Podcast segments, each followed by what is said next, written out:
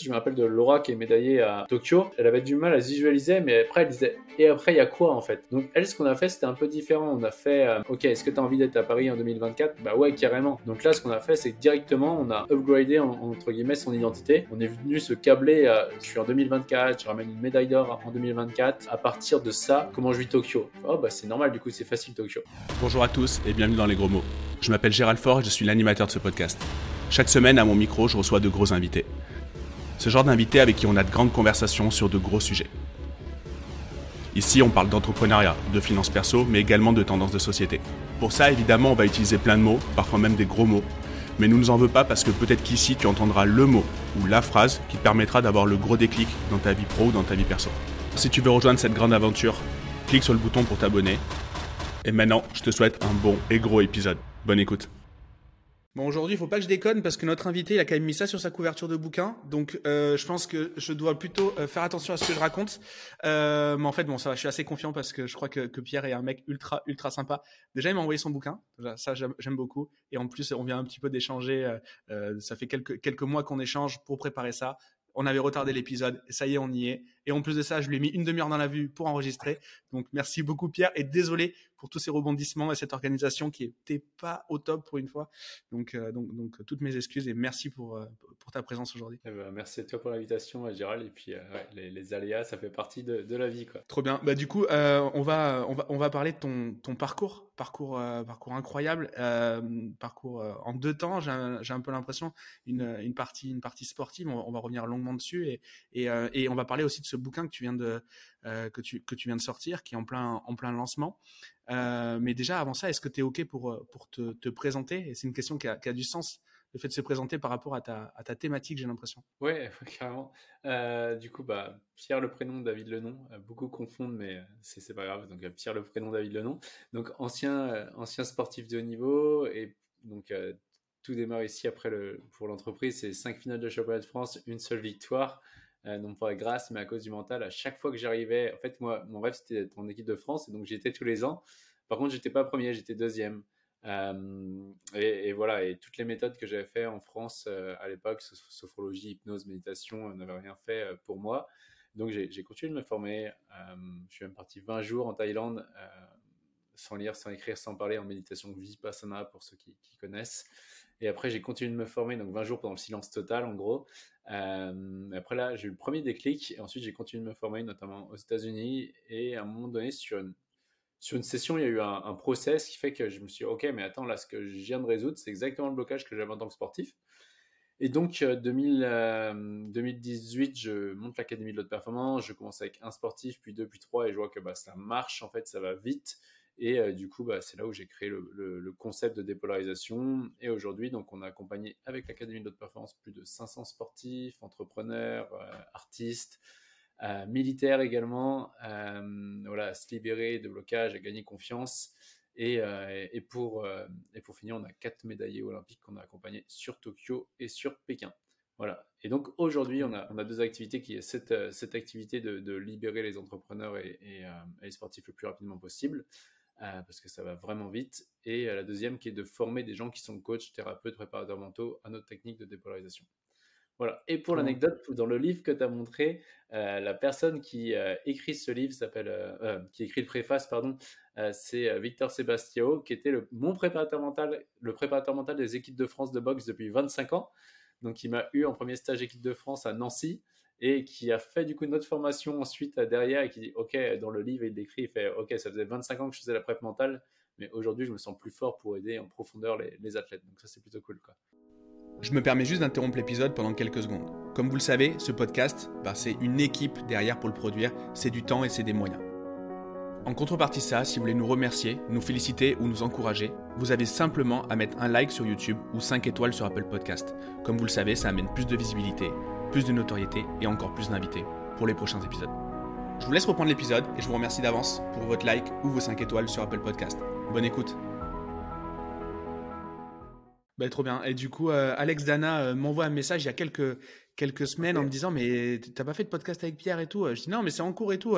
Je dis Bah, allez, là, il faut qu'on, il faut qu'on réactive le truc. Donc, Alex, merci, de, merci d'avoir remis, euh, de nous avoir relancé sur le, sur le sujet. parce qu'en plus de ça, je sais pas si Alex a fait exprès ou pas, mais tu parles beaucoup d'identité, Et comme plein de mecs, euh, plein de mecs ou plein de nanas, j'en sais rien. En tout cas, moi, je suis un mec. Euh, bah, j'ai eu ma crise d'identité. Je me suis posé plein de questions. Et donc, je vais essayer que cet entretien ne soit pas une, ne soit pas un coaching euh, gratos que j'essaie de te, soutirer des infos. En tout cas, il y a plein de questions qui seront un petit peu des questions, des, passages dans lesquels je, par lesquels je suis, je suis passé. donc ça, ça trop cool. Euh, T'es ok pour qu'on parle un petit peu de ton, de ton activité de sportif, de ton début en, tant que sportif? Mmh.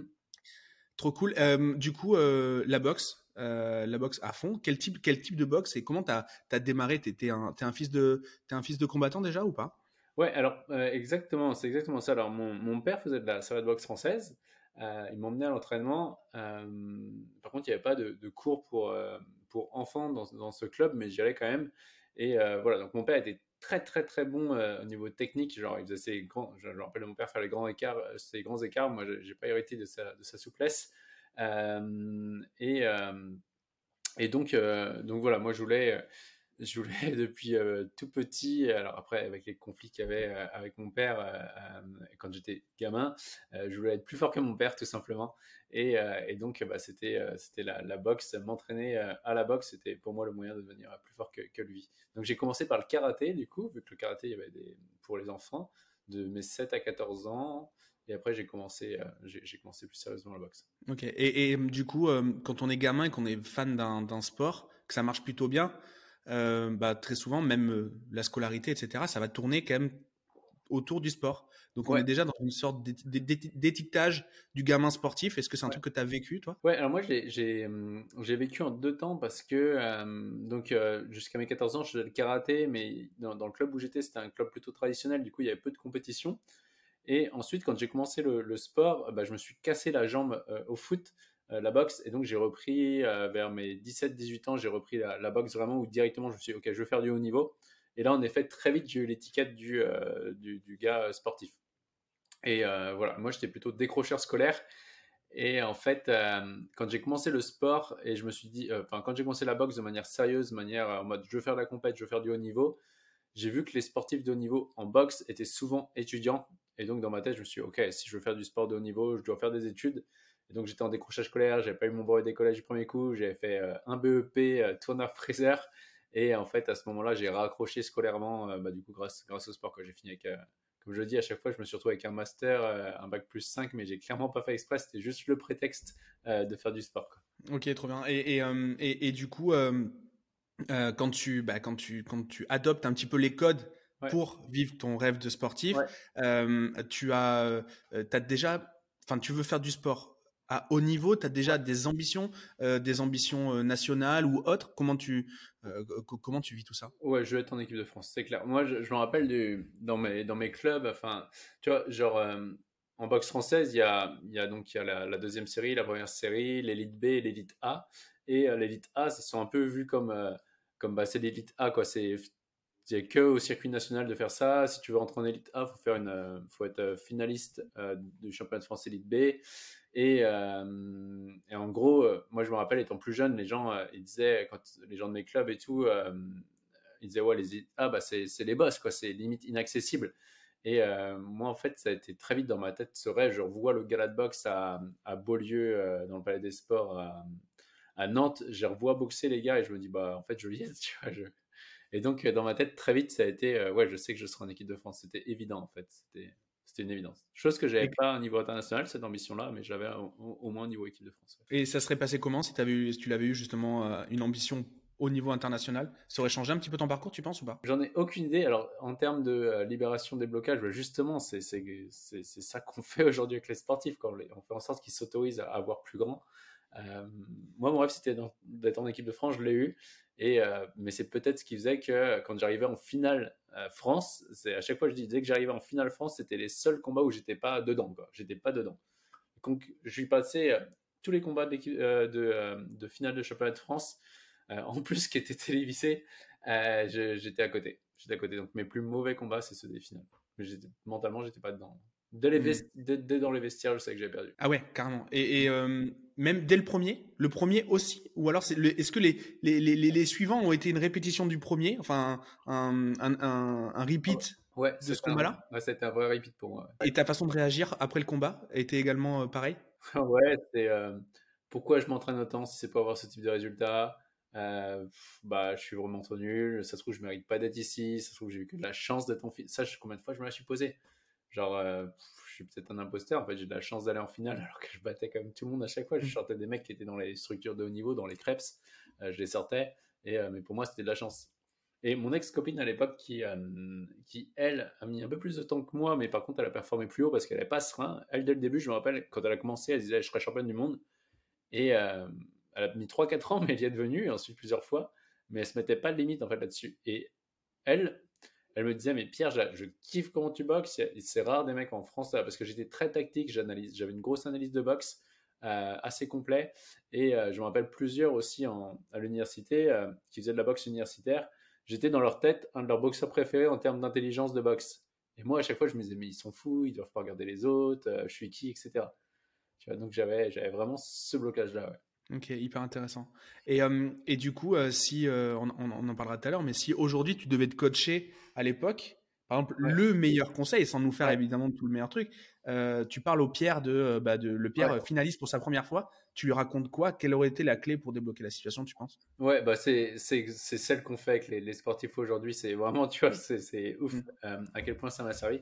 Euh, aujourd'hui, c'est euh, bah en fait, voir plus haut, tu vois. Et un, c'est pas arrogant de voir plus haut, tu vois. C'est genre en mode, quand j'étais. Je me disais, ouais, mais si je dis que je vais être champion du monde, je suis qui pour dire ça? C'est arrogant. et je pense que si c'était en mode conseil et pas en mode dépolarisation, je dirais vraiment, bah, Ouais, non, c'est pas arrogant de dire, c'est juste ton cœur, c'est juste. Et si d'autres disent que c'est arrogant, c'est leur problème en fait. Et si tu dis je vais être champion du monde mais que tu ne l'es pas, en fait, mais c'est pas grave, tu vois. Alors que, euh, que, beaucoup de gens ont peur de dire leur objectif. Enfin, moi, c'était mon cas à l'époque. Genre, oui, je peux pas dire que je vais être champion du monde. Si j'y suis pas, je vais avoir l'air d'un con, tu vois. Et, finalement, mmh. euh, on s'en fout. Déjà, tu as tout fait pour y aller. Donc, euh, donc, je pense que c'est ça. Si je devais te donner un conseil, c'est ouais, ne fixe pas de limite quand va, va, vois grand, dis-le haut et fort que tu vois grand. Si tu te plantes, c'est pas grave. Et les gens, euh, et les gens qui te critiquent, eh ben, finalement, c'est pas grave. Enfin, j'ai un de mes mentors qui me disait tout le temps Tu seras toujours critiqué par la médiocrité. Et, finalement, c'est peut-être vrai. Tu vois, les, gens qui te disent mmh. ça, c'est que bah, c'est leur, leur projection et leur limite à eux. Quoi. Et, et, donc, du coup, il y a, y, a ce, y a ces finales. Et ensuite, ben, tu jumps dans ton histoire quand tu nous, nous, nous l'as pitché et dans le contenu que j'ai pu voir. Tu pars en Thaïlande. Entre temps, il se passe quoi? Tu es, conscient tu es, conscient de la problématique? Pour toi, c'est un problème de sport, c'est un problème de mental. Il se passe quoi pour quand même aller faire une, une retraite euh, C'est pas anodin comme truc. Quand on va en Thaïlande la première fois, c'est pas pour faire une retraite normalement quand on est un jeune homme. Quoi. Donc, euh, c'est pour aller faire la fête. quoi. c'est clair. Ouais. Bon, pour l'anecdote, j'étais allé déjà en 2012, mais pour boxer. Euh, j'avais boxé en 2012 là-bas. J'adore la Thaïlande, surtout en 2015 en couple. Et. En effet, ouais, en 2017, quand je suis retourné, c'était parce que là, j'étais au fond du trou. Genre, notamment si on va sur la question d'identité, bah, j'étais attaché à mon identité de sportif, mais je pense que je restais attaché à ça parce que je me disais, si j'arrête le sport, je suis qui, je fais quoi tu vois Et au moment où j'ai arrêté le sport, j'ai eu une phase de vraiment de down. C'est-à-dire pendant six mois, j'étais au fond du trou, je, ne faisais plus grand chose. j'ai du mal à me supporter dans, cet état-là. je pense que c'était limite de la dépression. Euh, et du coup, j'avais cette question éternelle et cette euh, épée de Damoclès au-dessus de, de, mes épaules qui était euh, qui suis-je, tu vois. Et, et j'avais envie de répondre à cette question qui suis-je? Et donc, la meilleure façon que j'ai trouvé pour y répondre, c'est de partir 20 jours dans un temple chez des moines à méditer. Mais comment t'as l'idée? C'est qui c'est qui te qui c'est qui te parle de ça la première fois? Comment j'ai l'idée J'étais en colloque déjà à l'époque avec euh, bah, Julien Musi, je pense que tu connais. Ah ouais. yes, Julien qui est passé ici déjà. Je savais pas qu'il était en colloque. On était en colloque ensemble euh, de bonnes années et, euh, et, je me rappelle, on me parlait de vipassana, mais je sais plus comment c'est fait. Et j'en avais marre. rien dans la nuit, je prends mon billet, je dis allez, je me casse, je vais au vipassana, je pars dans, un mois. Et je me rappelle, je me lève, je dis ça à Julien, je fais ouais, je prends en Vipassana. Il fait ok, 10 jours, parce que le truc classique, les retraites, c'est 10 jours normalement en Vipassana. Je non, je, pars 3 semaines. Il fait mais t'es fou et tout, ça fait longtemps. Mais je sais plus comment m'est venue l'idée de Vipassana. Je, je sais plus du tout. Ok. Bon, avec Julien, Julien, il a l'initiative de plein d'idées comme ça. Hein. s'il est dans le coin, normalement, il doit y être pour quelque chose, je pense. c'est possible. Ok. Julien, qu'on salue. Euh, ok, trop bien. Et euh, ok, et quand tu arrives là-bas, du coup, à un, moment, tu te dis, attends, j'ai pas fait le con là de partir comme ça? Je, tu te poses pas la question quand même? Ou direct, tu es dans le, dans le truc? Ouais, non, j'ai, je me suis dit, j'ai fait le con parce que j'ai fait la, grosse erreur stratégique de, de, partir un mois. Et donc la première semaine, j'ai fait à, à Koh Tao. Je sais pas si tu connais. Dans, non, je connais pas la Thaïlande. Hmm. tu as le golfe de Thaïlande avec trois îles, Koh Samui, Koh Phangan et Koh Tao, où je suis allé plonger. Et euh, la dernière soirée, il y avait une soirée sur la plage, j'ai picolé, enfin, j'ai fait n'importe quoi. Et le lendemain, je partais euh, dans le temple. Et là, je me suis dit, mais quel con. mais je, suis en Thaïlande. Pourquoi je fais ça? Je, suis passé de short tongue bière euh, à vraiment habillé en blanc avec des moines à, Chiang Mai dans le nord, voilà, avec, des, avec, des, avec, des, moines. Donc, chambre séparée et tout, avec des, pas de dortoir mixte. Ok, ok, ok. Et donc, euh, et donc euh, là-bas, du coup, tu, tu, tu, fais ce travail et, quand tu reviens, tu as déjà, as déjà des réponses à tes, à tes, à, tes, problèmes? Comment ça se passe, le cheminement? Clairement, j'ai ma réponse, euh, bah, la fameuse question qui suis-je? Là, c'est le côté vraiment un peu perché, mais qui, qui, qui me sert aujourd'hui et qui était ensuite à la base d'autres choses. C'est bah, la question qui suis-je? J'ai eu la réponse là-bas en mode, genre au 14e jour à méditer, j'ai ce déclic je, médite, je crois qu'on méditait 16 heures par jour, donc c'est quand même pas mal. Et euh, j'ai ce déclic en mode waouh, ok, c'est bon, je l'ai. Et la réponse, tu vois, genre, je comprends que je suis tout, que je suis à la fois être et à la fois humain. Tu vois, et l'humain, c'est euh, la chair, c'est l'existence. Et euh, une chose existe uniquement parce qu'elle peut se différencier de, son milieu. Donc je sais qui je suis parce qu'il y a les autres qui sont là. Et je comprends qu'il y a aussi le, jeu, la partie être qui, elle, n'est qu'une possibilité. Tu vois, et à chaque fois, je vais avoir le choix de choisir qui j'ai envie d'être. je peux être souriant, je peux, je peux, je peux être triste. À chaque seconde, j'ai le choix de, de, faire, euh, de choisir une identité en fait. Et donc, je mmh. comprends que je suis tout. Et donc, je rentre et euh, là, c'est la première, euh, première remise en question avec mes premiers mentors en hypnose. Donc, j'avais une formation à l'époque en, hypnose et où ils nous enseignaient la, pyramide de Robert Dills. Je sais pas si ça te parle. Robert Dills, c'est en gros en bas, on a les comportements, au-dessus, les capacités.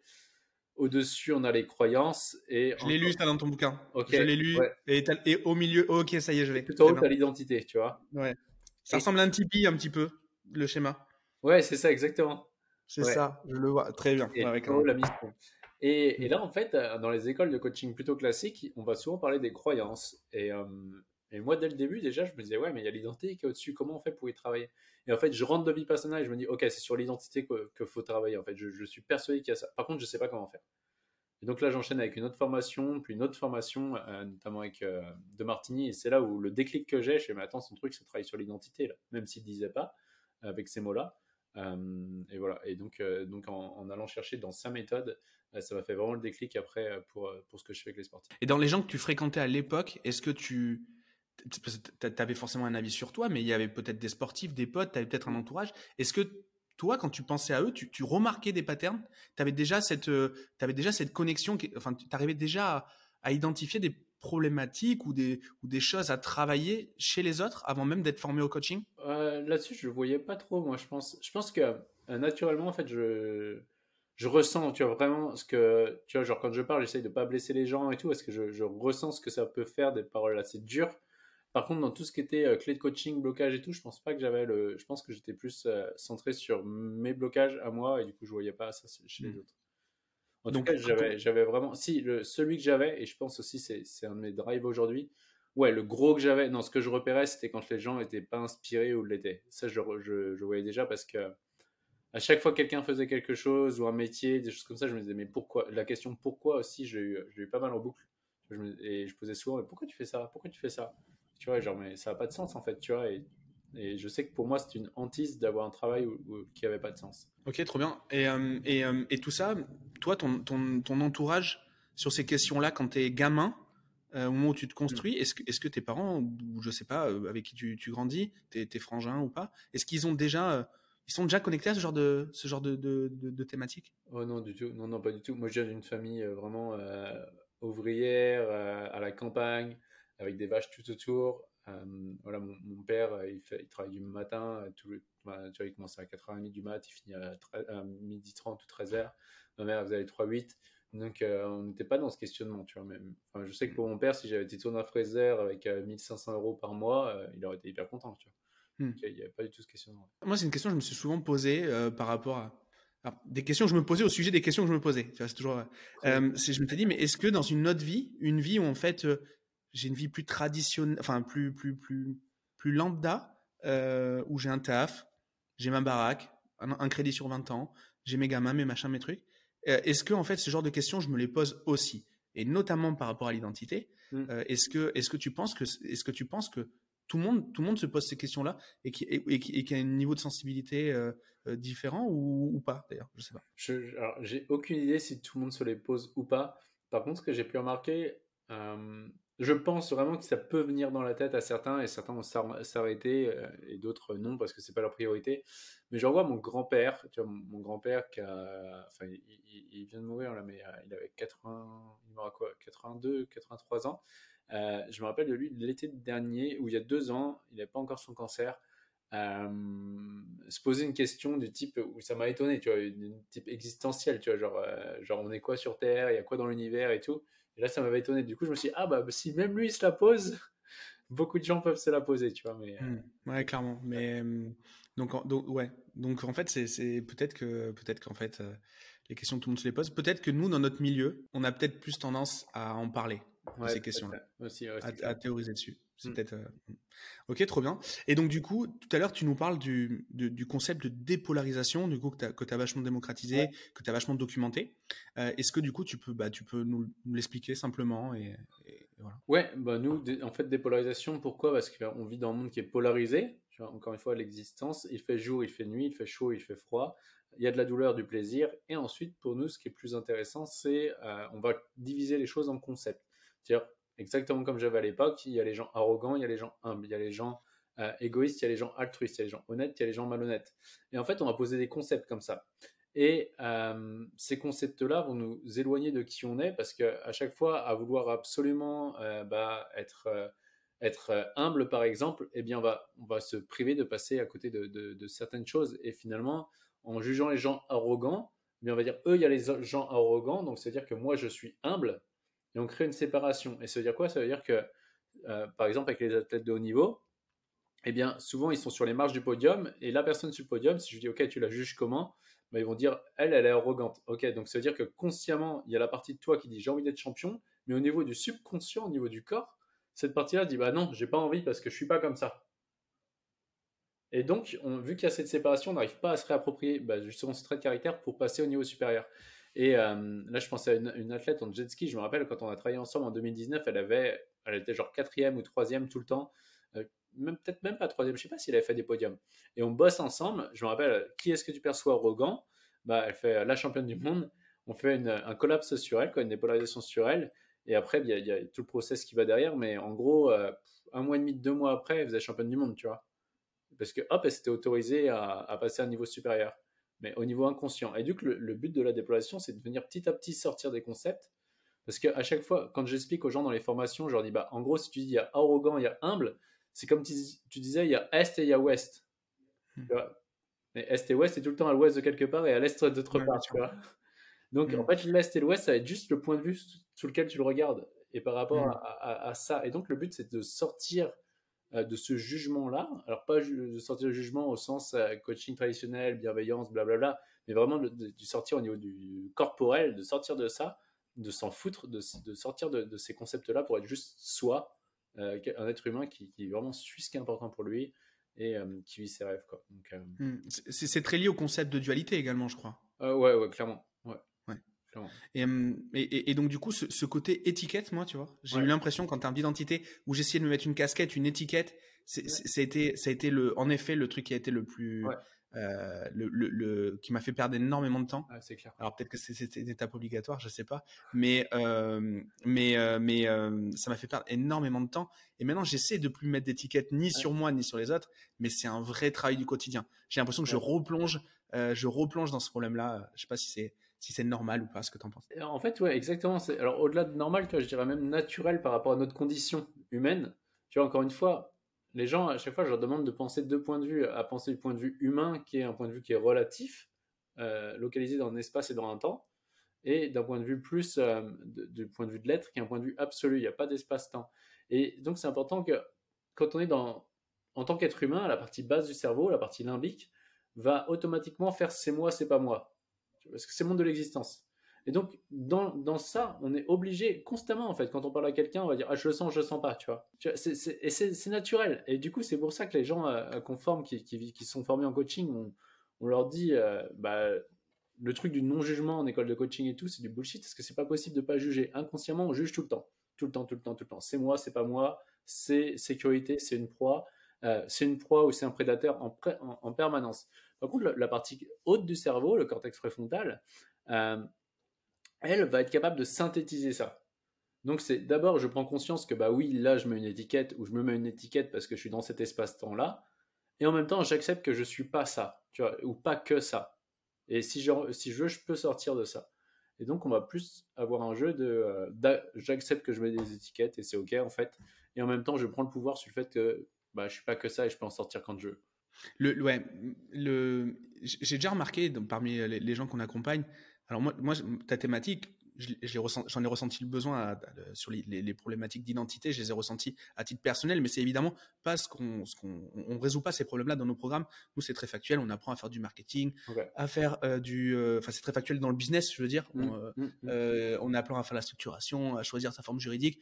Donc bon, c'est pour le coup, c'est assez terre à terre. Mais on voit que il y a certaines décisions qui sont prises ou qui ne sont pas prises par nos membres, par nos, mm. à cause justement mm. d'une sorte de sabotage euh, d'étiquettes, euh, d'étiquettes qui, ne, qui veulent se mettre ou qui ne veulent pas se mettre. Euh, et là-dessus, je sais pas quoi répondre fondamentalement. Tu vois. Moi, à titre perso, j'accompagne. Alors, l'entreprise Académie de Performance accompagne des sportifs dans la très grande majorité ou, des, ou des entrepreneurs. Moi, par contre, j'aime bien accompagner les entrepreneurs qui, qui, ont de la bouteille et parce que je, enfin, je trouve ça ouf. En fait, les, à chaque fois qu'il y a un problème euh, matériel, en fait, c'est, euh, j'ai envie de dire, je dirais pas 100%, mais, mais allez, 95% mm. du temps, un problème juste d'identité, d'un trait de caractère qui ne sont pas réappropriés. Et euh, c'est là où c'est magique, c'est que dès que l'identité change, la solution en bas, elle, elle, elle s'ordonne naturellement. Donc, mm. je ne sais plus si c'était si, si, non, mais, je, je, non, mais en, gros, on, on, fait le même constat de ce que je crois qu'on Ouais, mais, c'est juste ouf. Et moi, plus, plus j'avance, mais vraiment, plus j'avance dans la vie, euh, alors j'en suis pas encore euh, très long, mais, euh, mais plus j'avance, plus, plus j'essaye de, enfin, j'essaye de vraiment ressentir vis-à-vis de moi-même quand je force ou quand je force pas. Hmm. Quand je force, il faut que je fasse ça, je dois faire ça, et je sens que je mets de la, la force vraiment à, à, être dans la matière, à, à pousser. Je me dis, oh là là, attention, je suis en train de m'éloigner de qui je suis, il y a un truc qui n'est pas juste, je suis en train de me comparer à quelqu'un ou quelque chose. Du coup, j'utilise soit la dépolarisation classique, soit la dépolarisation inversée euh, pour me réapproprier le trait de caractère et paf, hop, je connecte à un autre niveau, les choses s'ordonnent et je me rends compte que ouais, plus ça avance, moins il y a besoin de mettre de force. Et c'est, euh, 90-95% d'état d'être et le reste c'est de l'action qui est assez juste. Je sais pas si tu as déjà senti ça, quand tout est aligné, en fait, les choses sont fluides, c'est facile et c'est plus s'ordonne. Quoi. Mais ouais, ben, en fait, on s'en rend compte aussi quand tu as un niveau d'information sur les choses que tu devrais faire purement matériel. Je dois lancer ce truc-là, je dois en parler à telle personne, je dois, euh, je mm. dois euh, faire telle action, etc. Ces actions-là, tu les as, il se passe rien.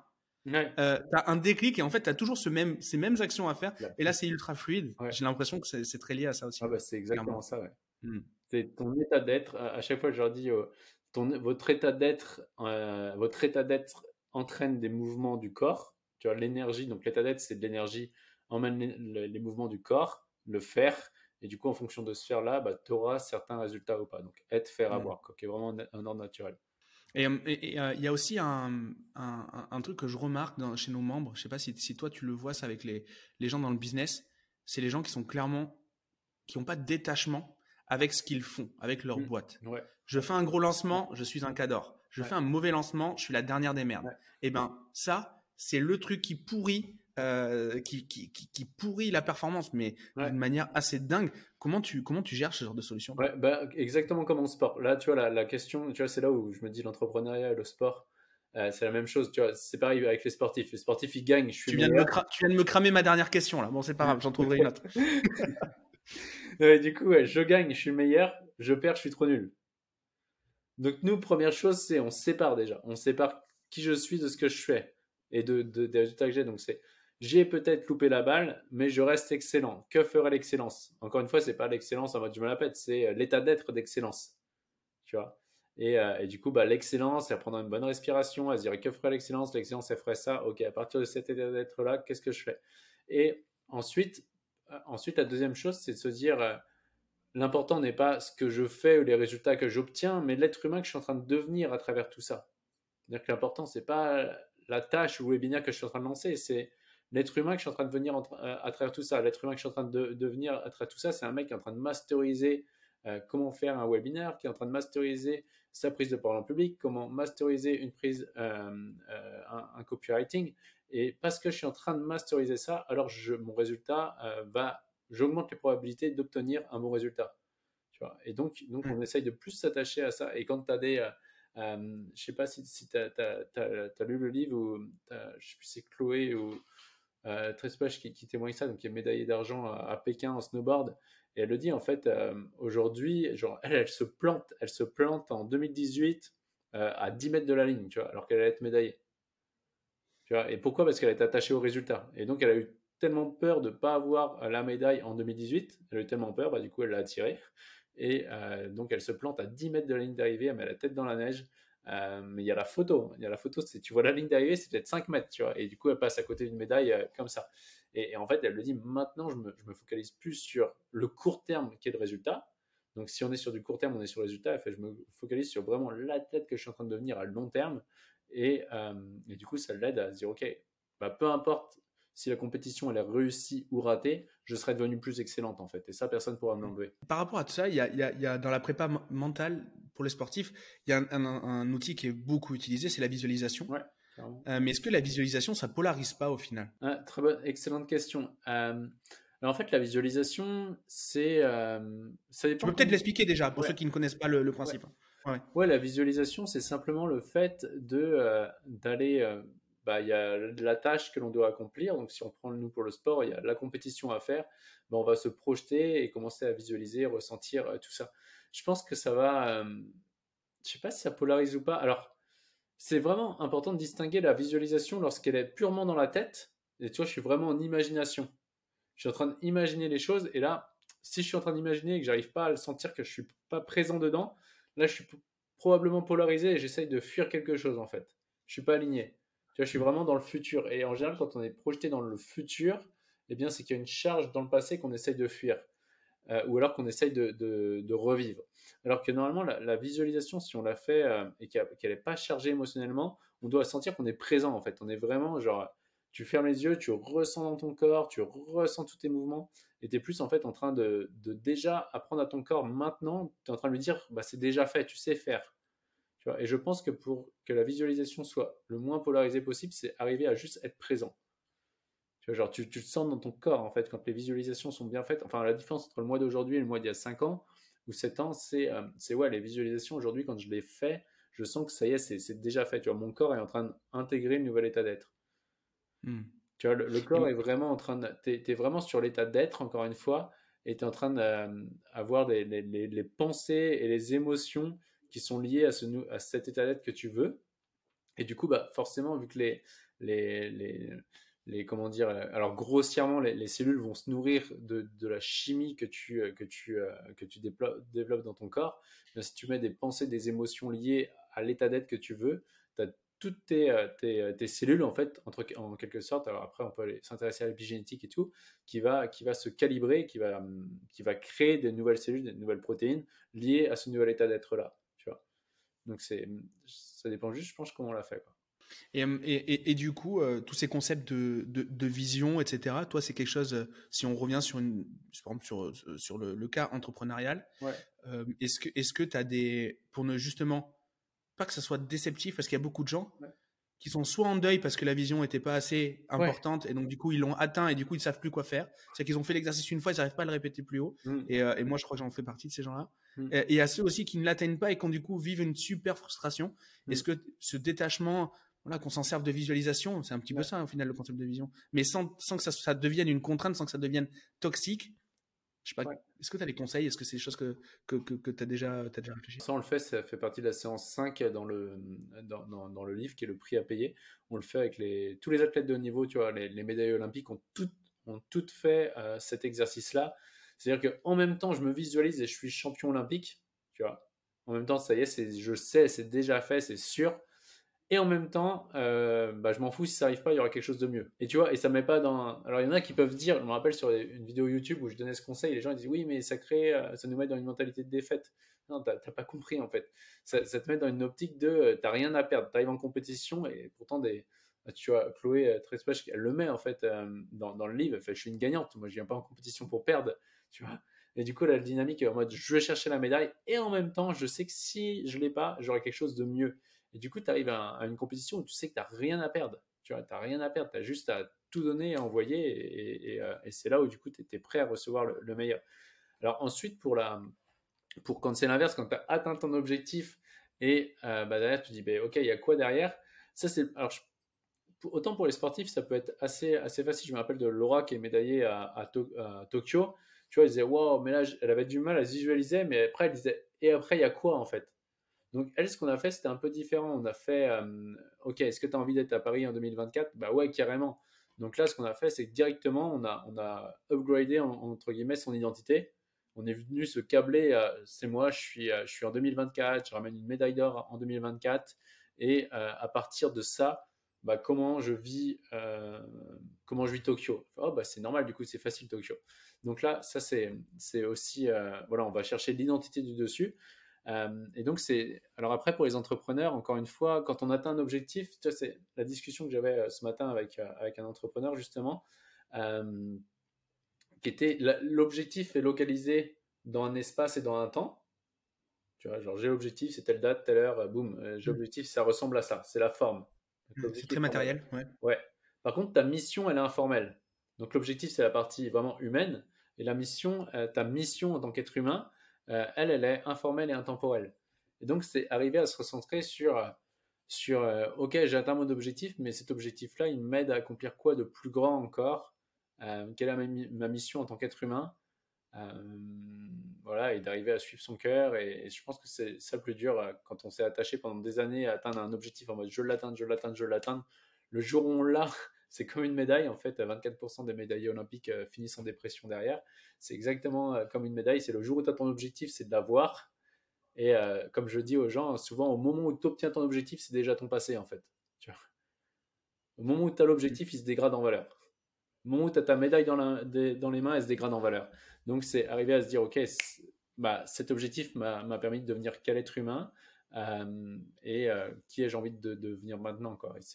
Et à chaque fois, c'est observer les mêmes règles qui sont évoluer personnellement, contribuer, évoluer, contribuer, aider d'autres êtres humains. Il y a un délai, il y a un délai quand même euh, pour, euh, pour enchaîner. Tu remarques quand même, euh, tu remarques quand même une phase de, obligatoire de, ou alors il faut déjà l'anticiper avant même d'avoir atteint l'objectif. Il n'y a, pas de règle, je pense. Y a pas de Je pense que ça dépend de, la tâche qu'on a mis à son objectif. Si c'était l'objectif de ta vie, tu es hyper content, bah forcément quand tu l'atteins, je pense que tu as un moment, alors au même degré où tu as eu le up quand tu as atteint ton objectif, forcément, dans le monde de dualité, il n'y a pas de ups and downs. Donc, euh, au moment où dans tes perceptions, tu as eu l'euphorie avec ton objectif, bah, forcément, tu as la, la, dépression, euh, pas au sens, euh, au sens comme on l'entend, mais la dépression dans le sens vraiment, un retour de la pression qui redescend, qui arrive derrière.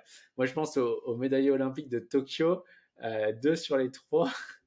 deux sur les trois ont, eu la médaille et clairement il y en a, il y en a une jusqu'en décembre, elle s'est pas entraînée. De août à décembre, elle s'est pas entraînée derrière et, euh, elle a fait la fête et tout.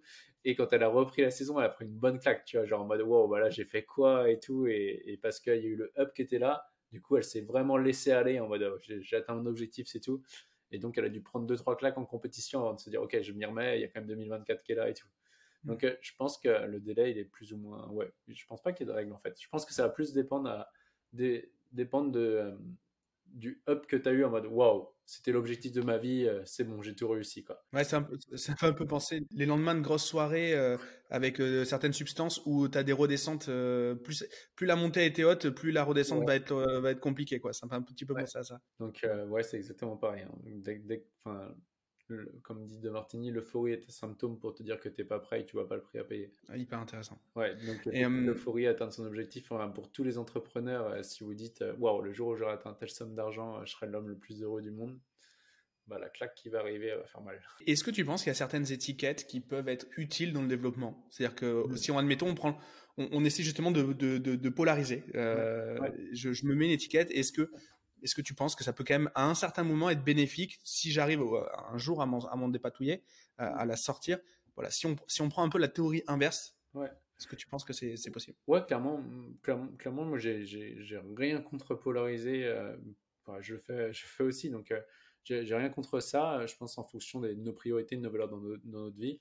Euh, moi, l'étiquette que j'aime que j'aime dire aux gens, c'est celle je suis excellent, tu vois, genre l'étiquette d'excellence. L'étiquette d'excellence, j'aime bien, c'est quoi qu'il arrive, je garde un état d'excellence que ferait l'excellence maintenant? Et je pense qu'avec cette étiquette, ça permet de se dépatouiller de, pas mal de choses. Moi, j'étais persuadé quand je me suis, quand je, quand j'ai lancé ma boîte, etc.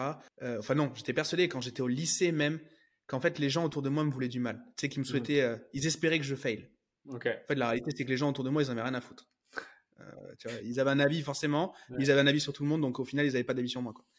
Et, et, au final, je me suis vraiment construit là-dessus, et je pense que j'ai fait des efforts que je n'aurais pas fait Mmh. Euh, si j'avais pas eu cette, euh, cette, cette, sensation que les gens d'être le Don Quichotte, tu vois, le, vraiment le celui, euh, j'étais, voilà, le Calimero qui en fait était Don Quichotte. Tu vois. Et au final, je pense que j'en ai été, j'en ai pris conscience à la trentaine à peu près. Et en fait, je me suis dit putain, mais il faut que je continue à penser ça. Il faut que mmh. je garde en fait cette étiquette d'outsider parce que sinon, je vais arrêter de me bouger et je vais arrêter de me, de me mm. sortir les doigts et je vais devenir médiocre. Ouais, bah, en, fait, ouais, l'étiquette t'a servi à un moment donné. Après, c'est à toi de te dire est-ce que cette étiquette me convient et, je la garde euh, ou est-ce que euh, je peux trouver un autre moyen euh, plus sain, tu vois, d'être juste connecté à sa mission et, et de se dire c'est quoi le problème sur Terre que j'ai envie de résoudre, tu vois. En, là, je, le fais en, gros, quoi. Et, là, tu, trouves un autre challenge, quoi, qui, est plus, mm. qui peut être plus inspirant. Mais encore une fois, tu vois, avec les sportifs, euh, moi, c'est pour te dire, toute source de motivation est bonne, en fait. Tu vois, je ne suis pas dans les bisounours, moi. Euh. J'accompagne des sportifs. Quand l'autre fois, il y, a une fille qui me dit, euh, eux, dans la Fédé, ils m'ont dit ça, et du coup, bah, tu sais quoi, j'ai gagné cette compétition et je l'ai défoncé. Bon, on prend, en fait. Ouais, on va pas dire, ouais, c'est mal de penser ça. Tu sais, il y a beaucoup dans, dans, la préparation mentale, ils disent beaucoup, euh, faut que les, euh, la motivation soit intrinsèque. Moi, je dis, bah, on s'en tape en fait. la motivation, qu'elle est intrinsèque, extrinsèque, tant qu'elle te sert un instant T pour atteindre des objectifs et que ça te rend heureux, bah, on les prend. Il y a, pas de. Mm. C'est juste à un moment donné avoir juste la conscience de ne pas être en, être esclave. Je pense qu'elle est là la nuance, tu vois. Et de se dire, euh, bah, ok, ouais, là, je vois que ça me sert plus, ça me fait plus de mal que de bien. Bah, je lâche ça, il y a quelque chose de plus inspirant derrière. Mais non, moi, j'ai pas. je reste un compétiteur et, sportif. Du coup, rien à foutre. Hein, tu vois, c'est. Ouais, si ça, ouais, tous les points sont bons à prendre, même si c'est euh, si c'est euh, trois points en face des poteaux ou euh, une touche une touche pas trop complexe à la boxe, on la prend quoi. Et, ça servira à la fin pour Exactement. Et à titre, tu vois, en plus en parlant à titre perso, je l'ai aussi. Moi, je, je, sais que dans les, je me rappelle d'un mec qui est docteur en préparation mentale à l'université de Bordeaux. Je balance et sur un réseau social qui me met, je croirais en votre méthode le jour où il y aura des, des preuves scientifiques donc je réponds le jour où tu as besoin de preuves le... si vous avez besoin de preuves scientifiques, de preuves extérieures pour vous dicter ce que vous devez penser, bah, c'est votre problème en fait, tu vois, c'est mmh. bien. Et, euh, et, en fait, bah, je suis trop content que lui, et parce qu'il y a une partie de moi dans, euh, moi j'utilise vraiment les deux côtés, c'est-à-dire il y a une partie de moi de, mon entreprise qui est là pour aider des sportifs et euh, vraiment avec le cœur où, je suis content, et il y a l'autre partie qui dit mais enfin ce livre-là j'ai aussi écrit pour ça avec tous les témoignages, tu vois, c'est en mode ben, je vais te faire fermer ta, ta bouche, tu vois. Et, j'utilise les deux en fait. Hmm. Mais, je suis Et si quelqu'un me dit c'est pas bien ta motivation, je vais dire mon tape, ça me sert. D'où c'est pas bien, c'est pas bien par rapport à ton point de vue. Ça sert l'objectif en fait, c'est ça bah exactement. Ouais, de ouf. Et, de toute façon, tu sais que sur Terre, tu seras aimé, détesté au même degré. Bah, autant prendre les deux. Hein. Est-ce que tu as déjà eu à travailler avec euh, des, des, fils d'eux? Parce que dans le sport, il y en a beaucoup. Il y a mmh. Schumacher, mmh. il y a le petit Zidane, il y en a mmh. plein. Et en fait, euh, mais il y a aussi euh, euh, si on regarde, euh, il y a aussi des mecs. Donc là, je prenais des exemples où le, CV du papa, sur le, j'ai pris que des mecs, euh, un énorme CV genre machin. Et mais il y en a aussi où, les enfants dépassent aussi le, le, le, le, daron, comme Ntamak par exemple. Bon, Emile était très fort, mais, le, mais son fils, il est, son fils, c'est un des meilleurs disques qu'on ait eu en équipe de France de rugby, par exemple.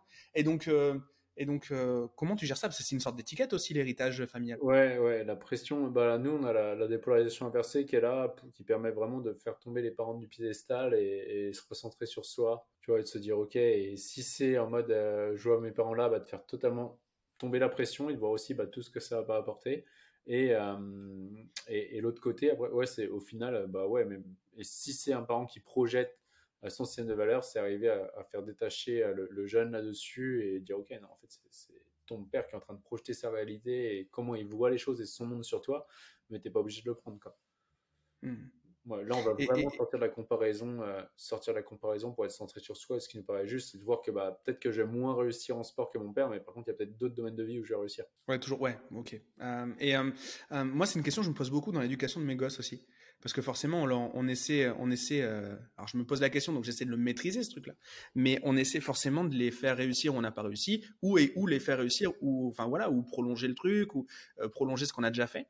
Euh, est-ce que, est-ce que ça, la relation parent-enfant, surtout pour pas inculquer de mauvaises choses, est-ce que c'est un truc sur lequel tu bosses également? Ouais, alors ça, avec les entrepreneurs, enfin, avec j'adore accompagner les entrepreneurs parce que de, plus en plus, et puis, enfin, je trouve ça passionnant parce qu'à travers l'entrepreneur, tu as la conjointe tu as les enfants, et alors là, on arrive sur des choses plus perchées, mais je trouve ça magnifique à observer, c'est que euh, faut se dire qu'à chaque fois, la, à chaque fois, l'ensemble des traits de caractère est conservé, tu vois. C'est-à-dire, dans notre corps, on a les muscles, les muscles, à chaque fois, je confonds antagoniste et agoniste, tu vois. Mmh. On a les deux, on inspire, on respire, le cœur, il bat, on mange, on digère. Donc, on a tout le temps ce mouvement de deux. Et du coup, dès qu'on va se mettre en couple, on va avoir la même chose. Donc, c'est-à-dire qu'en couple, il va y avoir tous les traits de caractère que qu'on déteste ou qu'on ne sait pas réapproprier, eh c'est notre conjointe qui va nous les euh, renvoyer. Et du coup, on va voir qu'on est encore complémentaires ici. Et après, quand on va voir nos enfants, bah, nous, forcément, sur les enfants, vu que nos vides, nos vides, euh, nos vides euh, qu'on a perçus mal, on veut pas que tout ce qu'on a perçu mal dans la vie, on veut pas que les autres les projettent. Bah, du coup, nos vides, on va les projeter sur nos enfants. Et donc, ça va. c'est pour ça qu'on va avoir des fois les enfants qui vont être dans l'anti, l'anti-construction des parents à chaque fois et à observer sur deux, trois générations, c'est vraiment drôle. Euh, donc, en fait, comment répondre à la question? Je sais pas s'il y a des choses euh, mal qu'on peut faire parce qu'après, derrière, bah, forcément, les challenges qui vivent, ça va les renforcer à plus long terme. Euh, mais en fait, c'est, je pense, la première chose, c'est arriver à observer que, que c'est que de la complémentarité. Et à chaque fois, c'est se poser la question, ok, ça me renvoie à quoi par rapport à moi? Est-ce que ça me renvoie pas à une peur? Et dans ces cas-là, ça me renvoie à une peur, c'est être capable d'aller d'aller se dire, OK, je vais peut-être pas bosser ça, et je vais peut-être aller bosser et, équilibrer, alors du coup, euh, équilibrer, dépolariser, équilibrer nos perceptions dessus, tu vois, c'est hmm. pour être pour que le corps, euh, pour le, corps ne se relâche. De toutes les émotions où on a perçu du négatif dans la vie, même du positif, mais le corps en fait va vouloir les fuir en permanence, et donc ça nous, ça nous empêche de réfléchir vraiment avec la partie haute du cerveau et euh, d'observer les choses dans la neutralité.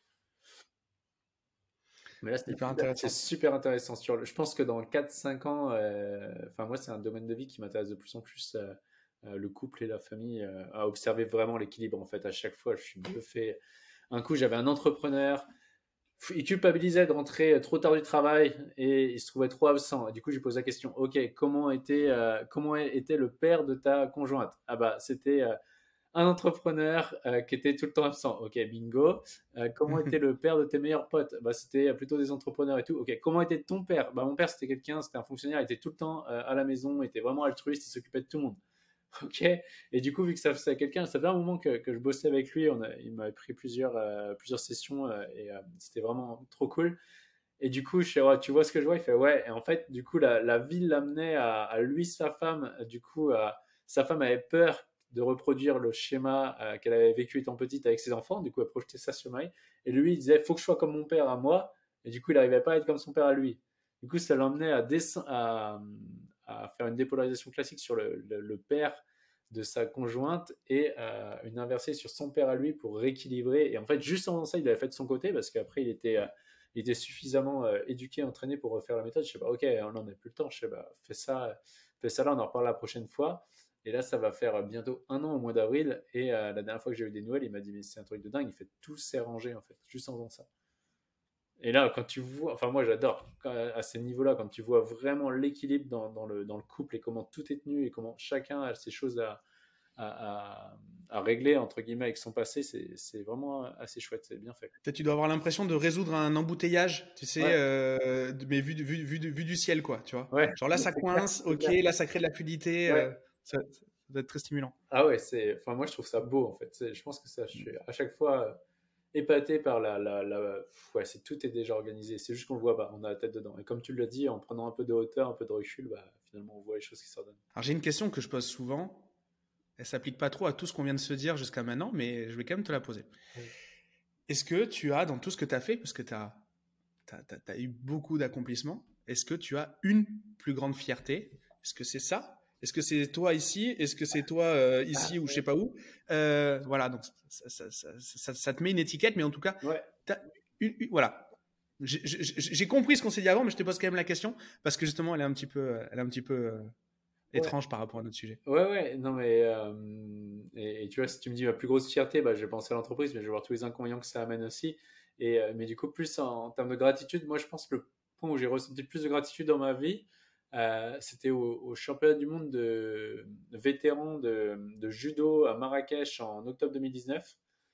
Et là, il y avait Michel Comte qui m'avait dit de venir à la compétition. Ça lui faisait plaisir de m'inviter et tout. Donc, je suis OK, j'y vais. en plus, c'était dans les débuts de l'académie et c'était le premier champion du monde que j'avais accompagné, alors même si c'était vétéran euh, à l'époque. Et euh, en fait, le gars, il avait vu euh, mes publicités passer, où c'était vraiment sur mon storytelling au début de l'académie, genre 5 finales de championnat de France, à chaque fois je passe à côté. Et lui, pareil, tu vois, genre, il a 5 ou 6 finales de championnat d'Europe et du monde confondu, à chaque fois il perd en finale. Tu vois, et ça fait deux ans qu'il fait la prep mentale classique, il a fait de la programmation neuro neurolinguistique, il est même allé voir un magnétiseur et à chaque fois il perd en finale. Moi, je l'ai au téléphone, je suis ouais, bah ok, c'est bon, je vois, et on bosse ensemble on fait, euh, on fait les, cinq séances euh, du process. Et euh, ouais, c'était 31 août, je crois, la première séance. Et on arrive, je pense que c'était vers le 19 octobre, la compétition à Marrakech. Donc, il m'invite. Et là, du coup, il gagne, bam, il gagne, il gagne, il gagne, il gagne la demi-finale. Et son entraîneur vient me voir, il fait C'est là que ton travail il commence, Pierre. Et moi, dans ma tête, je me dis Je ne vais pas lui dire ça, mais dans ma tête, je me dis Il n'y a rien à faire. Enfin, ça, c'est pas minute près, en fait. Et enfin, c'est pas au dernier moment que tu règles ça. Et j'y étais juste allé parce que j'étais invité. Je suis ouais, ouais, d'accord. Et euh, du coup, lui. on imagine ça un peu comme le coach de boxe dans un film euh, qui, où, tu, où tu, perds tes, tu perds tes deux premiers rounds et il te, il te dit avec l'éponge magique, tu es tout défoncé. Il te donne deux phrases et là, tu vas défoncer le mec d'en face. Ouais, ça fait un peu ça l'image, quoi. Mais en fait, pas du tout. Ça faisait un peu ça, alors que moi, j'avais rien à voir quand j'étais dans les plus euh, comme ça, quoi, pour faire plaisir. Et enfin, surtout niveau mental, quoi. C'est pas au dernier moment que tu règles le truc. Et là, en fait, genre, vois arriver je vois arriver euh, les larmes aux yeux et je vois que c'est pas des larmes de tristesse. Il a son téléphone à la main. Je sais pas, il se passe quoi, Michel? Il fait, Je l'ai fait. Je t'ai fait quoi? Moi, je lui avais rien dit. Il fait, j'ai appelé mon père. Je lui ai dit que, que je l'aimais que c'était grâce à lui que j'étais en finale. Et là, je, je bon, bah, en fait, c'est bon, c'est réglé, tu vois, qu'il gagne ou qu'il perde, le travail est fait. Et euh, du coup, il y a la finale qui passe, et là, bah, il fait champion du monde, tu vois. Et au moment où il est champion du monde, je vois, il lève ses mains et tout. Et moi, j'ai les larmes aux yeux de gratitude. Et là, je connecte tous les points avec mes finales loupées, avec toute la prep mentale que j'avais fait en France loupée, avec toutes mes formations. Là, je me dis, OK, bah, je comprends en fait pourquoi je devais perdre ces finales. Et, là, je réalise que euh, bah, j'ai au monde à apporter quelque chose qui est vraiment innovant euh, sur la, manière de faire la performance. Donc, euh, pour répondre à tes questions, je pense que c'est c'est vraiment ouais ma fierté ce serait ouais de la reconnaissance plutôt ouais c'est ça je pense que la fierté serait là ce serait vraiment de reconnaître que que, euh, que je devais passer par ces, par ces défaites euh, il, y a, il, y a, sept ans en arrière euh, pour créer justement la dépolarisation et l'apporter aux, aux, sportifs. Parce qu'aujourd'hui, avec les sportifs, on a des résultats qui c'est du jamais vu en fait, aussi vite, aussi profondément. Et, et, surtout avec des sportifs qui sont heureux. Parce que performer dans ton sport, c'est cool, mais si t'es pas heureux, c'est dommage. C'est clair. C'est clair, c'est clair. Est-ce que tu peux nous en dire un petit peu plus justement sur tes coachings qui, qui euh, donc on, a entendu parler euh, de sportifs de haut niveau, d'entrepreneurs, etc. Mais euh, si on veut se faire coacher par toi et qu'on n'est peut-être pas sportif, comment ça fonctionne? Comment, comment on te contacte? Comment comment t'organises le truc? Est-ce que tu le fais déjà? Ouais, alors moi, c'est vrai que j'accompagne de moins en moins. J'accompagne soit des sportifs de haut niveau, j'accompagne au niveau C'est là que tu dis, j'ai quand même beaucoup de chance par rapport à il y a, il y a 4 ans maintenant. Je, je, ma petite princesse en général, j'accompagne des, sportifs de niveau euh, international minimum. C'est là où je prends mon pied. Et autrement, des entrepreneurs. C'est là où je pense que je peux apporter vraiment une grosse valeur ajoutée. donc les gens ils peuvent me contacter via l'Académie de haute performance, par mail sur mon Instagram. Et, et, dans tous les cas, sinon, quand c'est des gens qui sont dans une recherche de performance et ils sentent qu'il y a un plafond de verre, sur le site l'académie de haute performance.com, on peut trouver, on peut prendre un, un, appel en fait avec, avec, un membre de mon équipe et on peut identifier si oui ou non on peut, on peut aider. Souvent, on souvent on n'ose pas. On n'ose pas quand on, on entend le, que les clients sont, sont, sont, des grands clients, ne sont pas trop légitimes. Je pense qu'il faut, euh, dans tous les cas, prendre un, un call. Alors, avec Pierre, euh, c'est top. Avec quelqu'un d'autre, dans tous les cas. Faire la démarche, déjà, je pense que c'est déjà important dans le process. Déjà, avoir conscience et, du, truc et, et, pas faire l'autruche, quoi. Juste ce concept-là, c'est trop bien. Et sinon, il y a, y a ça. Et donc, du coup, est-ce que tu peux nous en dire un, petit peu plus? Où est-ce qu'on peut le trouver et qu'est-ce qu'on va apprendre dedans? Euh, J'imagine qu'on a déjà parlé de pas mal de sujets, mais est-ce que tu peux nous pitcher un peu tout ça? Ouais, carrément. Bah déjà, pour répondre à, pour enrichir à ce que tu disais sur on a du mal des fois à, passer à l'action et en fait souvent, enfin moi c'était ça à l'époque, je, je disais même pas aux gens que je faisais de la prep mentale parce que je me disais c'est faible, tu vois. Et, c'est être faible d'aller voir quelqu'un. Et finalement, quand tu dis que c'est juste des choses qu'on devrait, enfin là je veux dire devrait, c'est une projection de, de système de valeur, mais qu'on devrait apprendre à l'école. Tu vois, genre ton cerveau il fonctionne comment, comment les lois universelles fonctionnent. Euh, bah, pour moi, c'est juste une, formation en apprentissage qui fait qu'après, le cerveau, il, connecte beaucoup plus vite, ça avance beaucoup plus vite on est beaucoup plus léger. Donc, euh, euh, bref, et, nous, je sais qu'on fait ça pour des sportifs et pour des entrepreneurs parce qu'il y a la notion de gagne qui est là. Quand j'accompagne quelqu'un, j'aime bien qu'on aille gagner ensemble, j'aime bien les objectifs. Donc, donc voilà pour ce point. Après, dans le livre Préparation mentale gagnante, bah, clairement, il y, a la, méthode il y a la méthode qui est processée, qui est disséquée. Euh, il y a les témoignages aussi de médailles olympiques, témoignages de, euh, de, de, Victor Sébastien qui est préparateur mental. Il y a une dizaine de témoignages au début de, sportifs, d'entrepreneurs aussi qui ont suivi la, méthode. Euh, voilà, donc je pense que ça, c'est un bon début de commencer par le livre Préparation mentale gagnante, parce que ça permet vraiment de voir l'accroche. Et vraiment, en termes de retour, les gens déjà qui ont lu le livre, souvent, moi, je reçois des, je reçois des retours, que ce soit ce livre-là ou, le, livre L'identité gagnante, qui est le, premier. À chaque fois, les gens qui font les exercices euh, passent déjà des caps seuls. C'était un super. Euh, j'ai appris, j'ai appris plein de trucs. Un truc, euh, pardon, j'ai appris plein de trucs et, et, j'ai trouvé ça super enrichissant. Enrichissant. Et je vais jamais y arriver. Est-ce qu'il y a une question que j'aurais dû te poser que je que je t'ai pas posée aujourd'hui? Ah, excellent ça. excellent. non, là comme ça, je comme ça, je l'ai pas là pas. ouais. la, première qui me disait, c'était c'est quoi l'ambition de, l'Académie de haute performance à, plus long terme, mais c'était euh, plus entrepreneur que, que le côté euh, dépolarisation. Mais du coup, par, parle-en nous, c'est quoi, quoi l'ambition de ton académie alors bah, Moi, c'est vraiment qu'on se positionne comme leader sur la performance d'abord sportive. Euh, L'objectif, moi, c'est qu'on ait 100 athlètes accompagnés euh, d'ici les, les, Jeux Olympiques 2024, 100 athlètes qui participeront aux Jeux Olympiques 2024 que ce soit sportif euh, français ou, euh, ou espagnol, puisqu'on est en train d'ouvrir l'Espagne. Donc, euh, avec mon associé qui est à Madrid, il est en train d'ouvrir l'Espagne. Donc, ça, c'est la première ambition. Et, et derrière, en fait, c'est qu'on puisse bah, se servir de ça pour accompagner aussi d'autres entrepreneurs, en fait, et, amener cette culture de dépolarisation et de sortir plutôt du coaching classique où les gens parlent, donnent des conseils, à vraiment une méthode processer, reproductive d'une personne à une autre et qui est dans une manière d'éducation. C'est-à-dire qu'une fois qu'on a compris comment fonctionne la méthode de dépolarisation et qu'on est capable de ressentir ces fameux collapses, ben, on est capable de, s'en servir toute notre vie. Quoi. Donc c'est plutôt cool. C'est trop bien parce que je pense que le fait justement qui est que sur chez, avec certains coachs, ça manque de méthode, ça manque de process, de travail, tu vois, c'est, un petit peu du, un petit peu de, de l'open bar. Euh, je pense que je pense que c'est une, lacune de ce métier-là, euh, en termes d'un point de vue purement marketing du terme. Euh, je pense que ça rassure les gens d'avoir une méthode qui est fixe, qui est, euh, qui, est, qui, est, qui est toujours la même plutôt que d'être juste dans le questionnement. Et donc ça, je, je, partage ton point de vue à 100%. C'est le... Tu l'as vu le film Fondateur? Oui. moi, c'est ce film qui m'a mis un déclic. Je me suis dit, comment le mec, il a pensé à dire je fais des, frites à Paris et j'ai même à, Lyon. Et c'est 185 degrés, c'est pas 180 degrés, tu fais un truc comme ça. Hmm.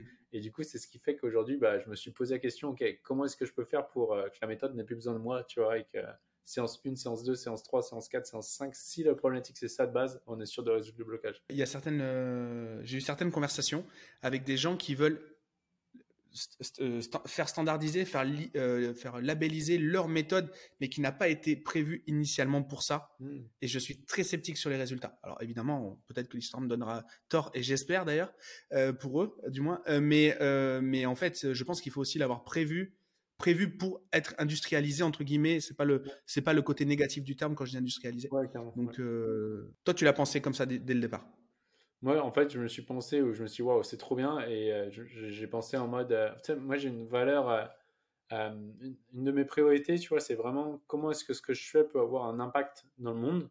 Tu vois, et du coup, je me suis dit, comment est-ce que je peux, je fais peut être duplicable sans moi. Et demain, si je meurs, la, méthode continue, tu vois. Hmm. Donc, c'est comme ça que j'ai pensé en mode, OK, comment on y va, on process, comment est-ce qu'on duplique. je pense qu'il y a le côté aussi entrepreneur qui, qui est venu, du coup, très vite prendre le dessus là-dessus que, que j'avais pas, que je pensais pas avoir au début. Au début, j'étais entre guillemets coach, euh, j'étais tout seul, mais du coup très vite ça s'est développé. Très bien. Bah écoute, euh, je te souhaite un bon, un bon lancement pour ce, pour ce livre. Euh, je souhaite plein de choses. Je te souhaite en effet d'impacter, d'impacter les JO avec, avec 100, 100 athlètes, le plus de Français possible, histoire que on ramène quand même quelques médailles. ça serait bien. Hein. on est un peu chauvin quand même. et puis, et puis c'est trop cool. Merci beaucoup Pierre pour pour ton temps. Euh, désolé pour le lag au début de l'épisode, euh, surtout pour euh, le lag avant l'enregistrement. Là, maintenant, c'était plus vite. Et puis, bah, écoute, bah, je te souhaite une, une excellente journée. Et on met tous les liens pour aller, pour aller commander le bouquin dans les notes de l'épisode. Allez-y, c'est top. Bah, merci beaucoup, Gérald, pour l'invitation.